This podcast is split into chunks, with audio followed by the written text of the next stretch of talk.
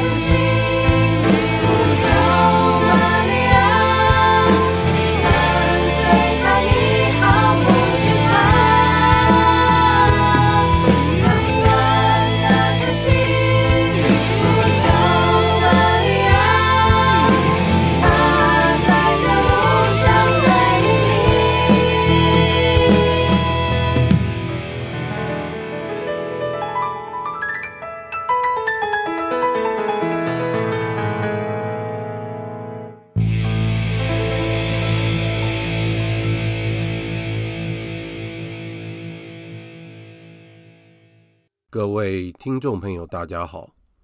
欢迎各位再度来到多明我的家，我是多明我。在今天的讲座之前，我们来做一个简单的祈祷。万福玛利亚，你充满圣宠，主与你同在，你在妇女中受赞颂，你的亲子耶稣同受赞颂。天主圣母玛利亚，求你现在和我们临终时，为我们罪人祈求天主。阿门。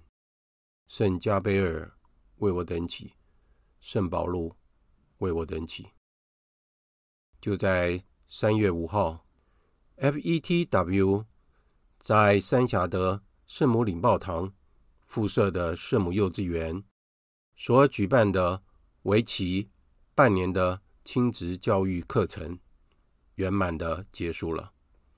当天总共有十七位的家长来参加。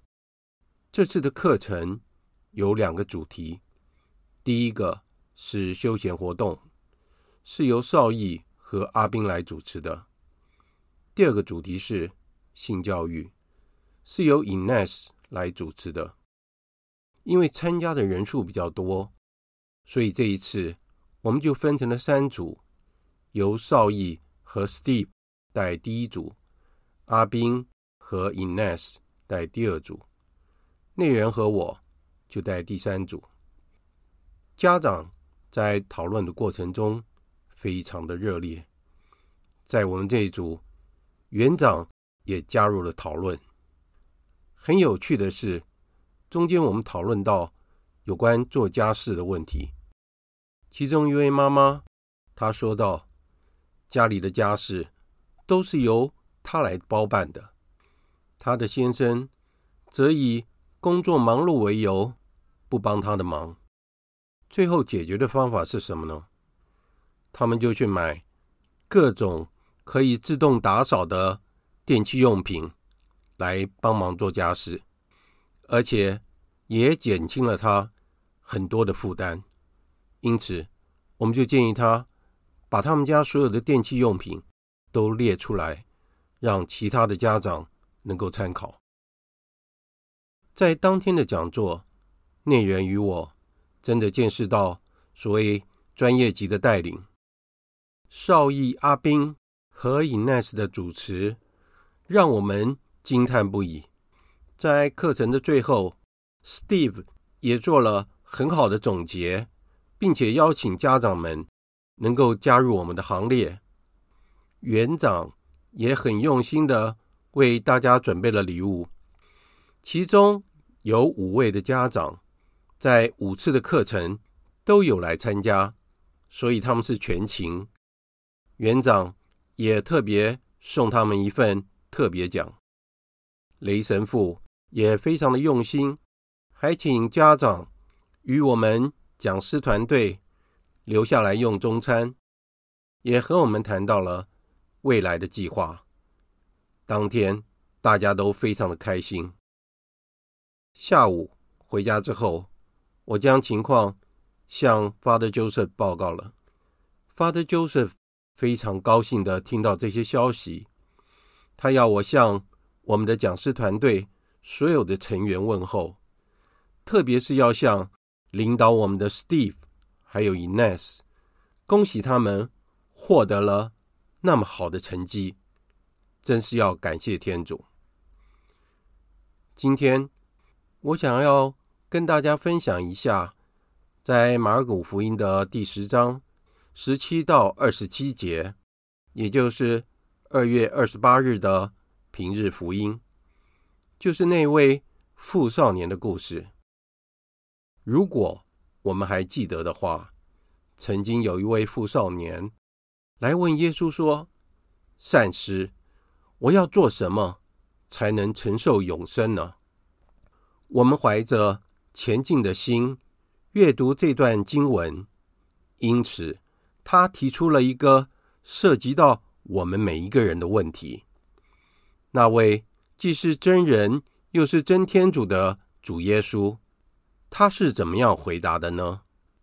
因为这个富少年称呼耶稣为善师，所以在耶稣回答之前，他反问了他一句。他问的。也很直白，他说道：“你为什么称我为善呢？除了天主以外，没有谁是善的。虽然我们不知道屋主是怎么样察觉到，但是他已经注意到了这个年轻人在生活中要寻找更具内涵的某样东西。这位年轻人总认为自己可以在受造物中可以找到，也可以控制，也可以在世界上抓住这些东西。因此，耶稣首先想要确定这位年轻人是否真正的努力的履行天主的律法，然后耶稣想要更进一步的让他明确的认清，势必。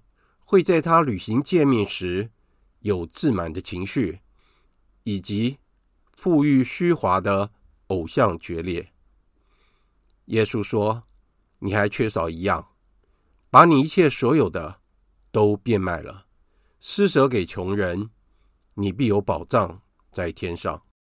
然后来跟随我。”对于无主的呼唤，这位富少年，我们只能猜测。他应该经历了一场内心的交战之后，他选择离开了。原来，耶稣多么的盼望着他会成为一位伟大的门徒，但是，终究他还是选择了回到他舒适的家，他的财产和他熟悉的环境。接下来，我们来谈一下主耶稣。对每一个人的要求是不同的。这位富少年的决定让人有点惋惜。主耶稣有很多的朋友，例如说，在伯达尼的纳扎路、马尔大以及玛利亚玛达肋纳，他们三个人的家庭就是主耶稣很好的朋友。每当主耶稣经过伯达尼的时候，都会到他们家去做客。因为这家人会热情的款待主耶稣，而且主耶稣可以得到充分的休息。但是主耶稣从来没有要他们变卖自己所有的家产来跟随他。当然，事实上，他们非常爱主耶稣。在主耶稣复活之后，他们三人到了法国去传教。主耶稣对十二位宗徒的要求就非常的明确而又简明了。耶稣说：“来，跟随我。”宗徒们还真的放弃了一切，跟随了主耶稣。之后，他们成就了大事业。在福音中有一段吸引人的叙述：主耶稣定睛的看他，就喜爱他，因此。我们可以看得出来，主耶稣真的很喜欢他。同样的眼神也出现在大司祭的官邸的庭院中。就在伯多禄三次背主之后，当时主耶稣已被百般的折磨，被带领到其中的一个庭院里，然后他转头看着博多禄，他们俩眼神相接。博多禄想要向他行礼，但是他却不能在他面前流下眼泪，因为刚才他才否认了基督。他了解到无主的眼神是如此的和善，那眼神已经使他决定了自己的胜招，他无法抵抗他的权威与吸引力。接下来，我们再回到。这位富少年的身上，他真的就这样垂头丧气的走了吗？我比较喜欢另外一个传说。据说这位富少年后来悔改了，而且他就是圣使马尔谷。他在主耶稣在橄榄园被捕的时候，他也在场。他差一点被差役给抓到了，甚至于。丢下了他的外衣，赤身逃走了。在主耶稣复活升天之后，他随同圣伯多禄及圣保禄到处传教，做他们的书记官。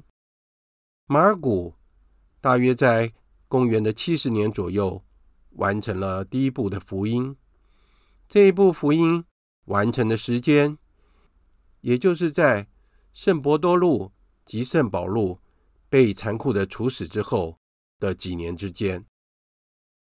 马古后来成为了亚历山大的第一任主教，最后他也为了他所坚信的信仰而殉道了。这是一个多么美丽的结局啊！而且使这位富少年的故事变得更为曲折而又动人。我喜欢这个故事的结局。接下来，我想要跟大家谈一下有关圣施里华及主业团的一系列文章的第四篇——圣施里华的修院生活。施里华在罗格纽修院当了两年的修生之后，他决定转学到萨拉高沙的圣卡洛斯大修院。在大修院的生活，必须要遵守一个严格的时间表。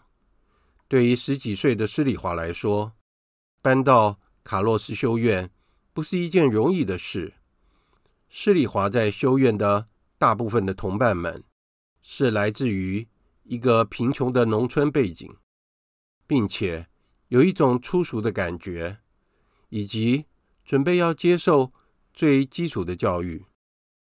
一位当时的修生公开的表示，大多数的修生由于对前进的错误观念和不重视个人的卫生，因此对于外表有某种蔑视。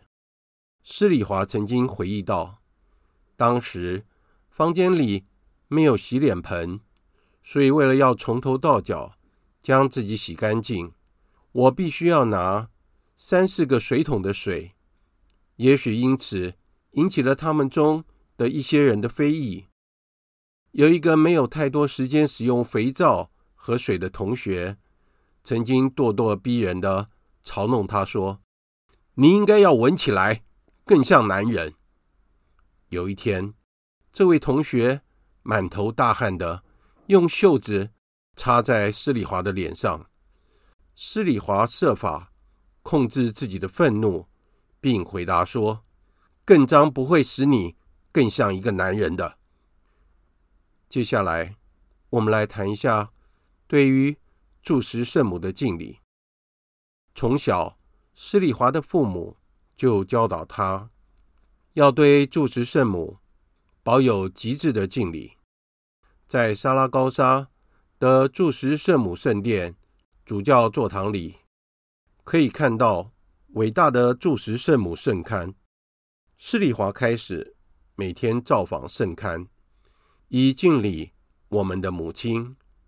正如他后来所说的一样，由于对西班牙历史的浓厚兴趣，他被圣龛的故事所着迷了。圣龛的历史可以追溯到中土时代。根据一般的圣传认为，载伯德的儿子。圣雅各伯和圣若望兄弟在遵从了无主的命令之后，你们往普天下宣扬福音，就前往了西班牙。在起初，中途圣雅各伯在规划伊比利亚半岛人民方面稍有成就。事实上，依据圣传，在那个时候他就想要放弃了。而且在此时，主耶稣的母亲圣母玛利亚怀抱着圣婴，站在埃布尔河的岸边，而且是站在一根小柱子上，显现了给他。雅各伯认出他来了，他就是如同福音所记载的，在他圣子被钉死在十字架上而复活后，与圣雅各伯。及其他的宗徒，在他们所居住的楼房，一同专务祈祷的圣母玛利亚。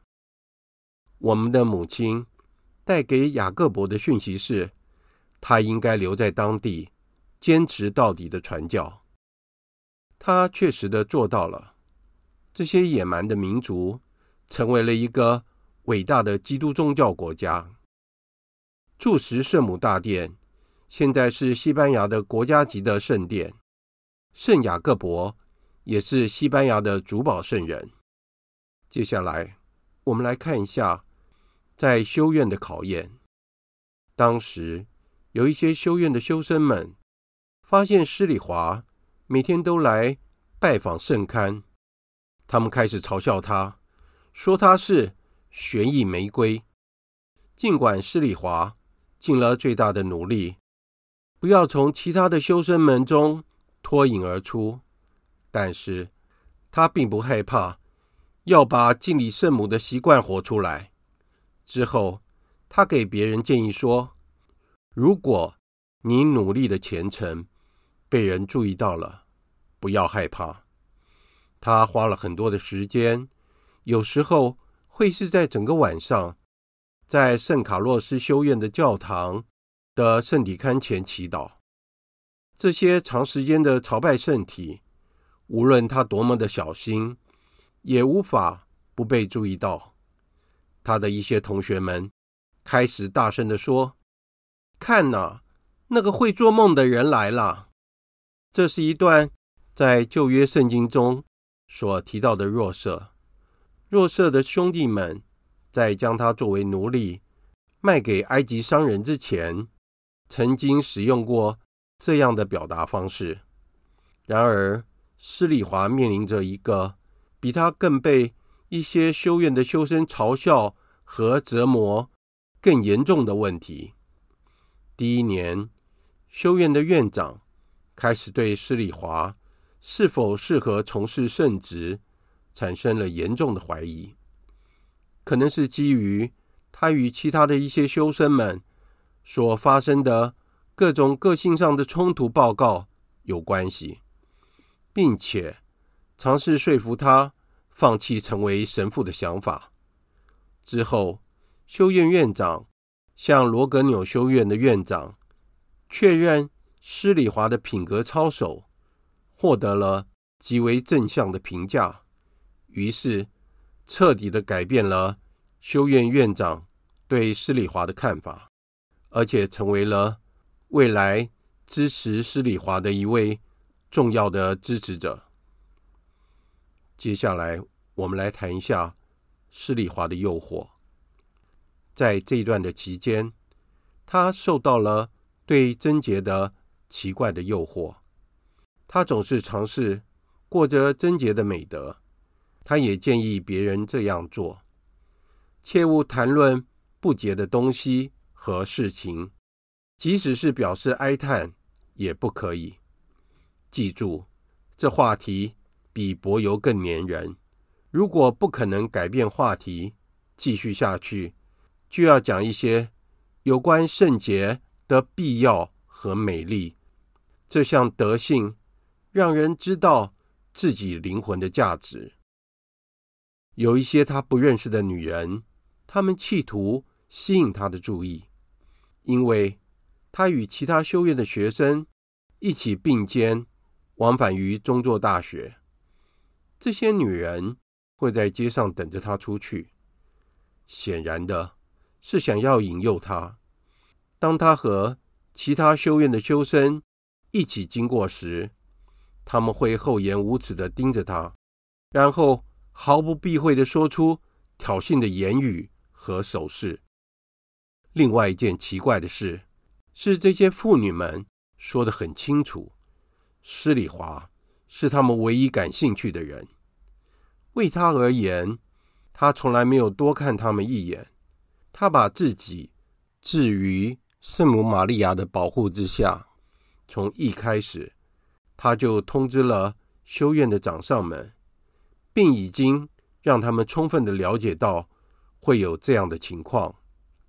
但是，这样的情况甚至于传到了他的家乡罗格纽。有一天，他的父亲。刚好在罗格纽的理发店里，他听说了有人说有些女人在追求他的儿子。老若瑟非常的担心，他立刻去萨拉高沙看望他。他想要劝告他的儿子，他最好成为一个家庭的好父亲，而不是一个不好的神父。但是他一见到了施礼华，他就安心了。他解释说，他不认识那些尝试引诱他的女人，而且他从来没有给他们任何一点机会。他的父亲清楚看到了，没有什么能够削弱他儿子成为神父，并且活出了这一切所需要的决心。今天的节目就在这里结束了。在结束之前，我们来做一个简单的祈祷：万福玛利亚，你充满圣宠，主与你同在，你在妇女中受赞颂，你的亲子耶稣同受赞颂。天主圣母玛利亚，求你现在和我们临终时，为我们罪人祈求天主。阿门。圣母玛利亚，我等希望上智之作，为我等起。感谢大家的收听，我们下次再会。主与你相见，